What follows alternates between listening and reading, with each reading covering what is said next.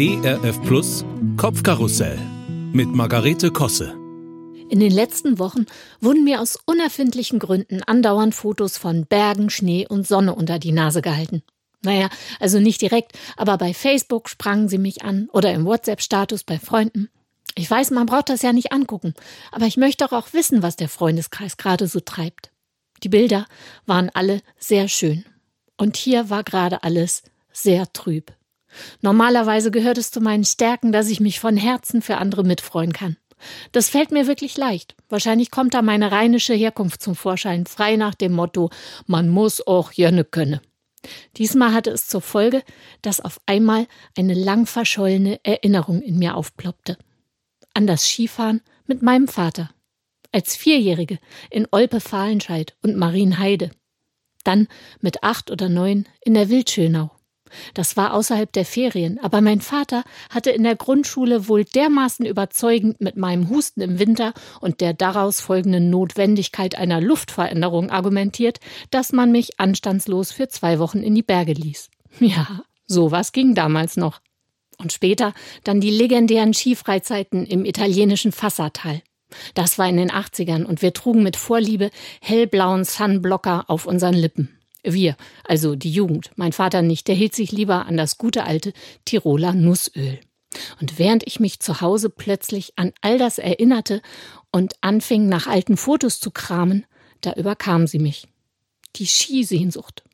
Ich war mir bis dahin gar nicht bewusst, etwas davon überhaupt besonders vermisst zu haben. Wir hatten später mit der eigenen Familie mal ein, zwei Versuche gestartet, aber die habe ich eher als anstrengend in Erinnerung.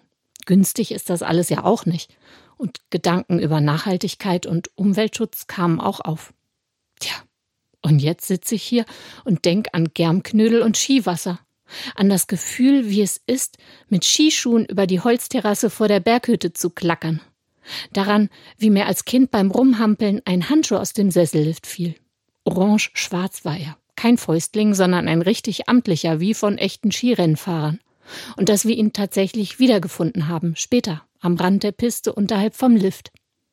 An die warmen Sitz- und Rückenflächen der Sessellifte, die aus irgendeinem schwarzen Material waren, was sich in der Sonnenwärme so angenehm aufheizte. Vor allem aber erinnere ich mich an die Stille und das damit verbundene Glücksgefühl.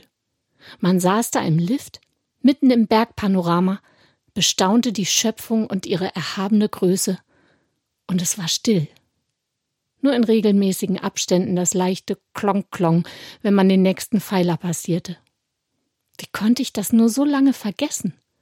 Und vor allem, was mache ich denn jetzt damit? Ich habe gar nichts an Ausrüstung, außer Skischuhe, die müssten noch irgendwo im Keller stecken. Allerdings sind sie von 1986. Da fängt vermutlich jeder Skiverleih an, hysterisch loszukichern. Helme kannten wir damals auch nicht. Und zum Thema Carven fällt mir als erstes bloß eine deutsche Schauspielerin ein. Meine Meniskus-OP ist auch erst zwei Jahre her. Wäre das dann überhaupt eine vernünftige Idee? Trotzdem. Kann es nicht doch gut sein, sich auf etwas zurückzubesinnen, was man früher mal geliebt hat? Vielleicht gehört es ja zu meiner wahren Bestimmung, Skifreizeiten zu leiten, und ich weiß es bloß noch nicht. Vorgestern Abend habe ich völlig ohne Hintergedanken ein paar Bioschnitzel paniert und gebraten. Dazu gab es lauwarm Kartoffel-Gurkensalat und ein alkoholfreies Radler von Gösser. Die Familie war begeistert. Ach guck, das kommt ja aus Österreich, sagte mein Mann. Ich glaube, das ist ein Zeichen.